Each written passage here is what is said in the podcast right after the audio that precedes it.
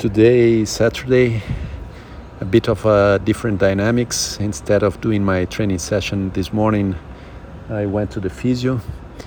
And uh, it was good to calibrate my progress ahead and also to evaluate. And uh, it's getting better the thing in my leg.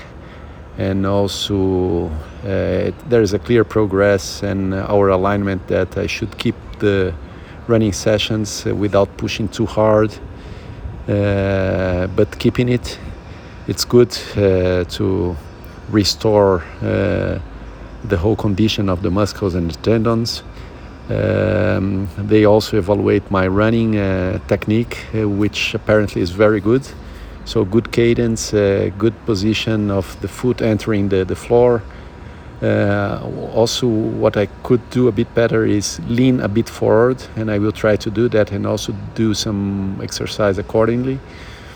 So, today I will do no trainings. Uh, I will now concentrate on a family competition that we have here, the Master Costa of cooking and today is my day so great i will concentrate myself on that not going for my trainings but tomorrow i go back to the trainings in the morning i run if i feel good i do a quick uh, bike in the afternoon but let's see. Anyway uh, tomorrow i go back to the trainings and concentrating now on the activity.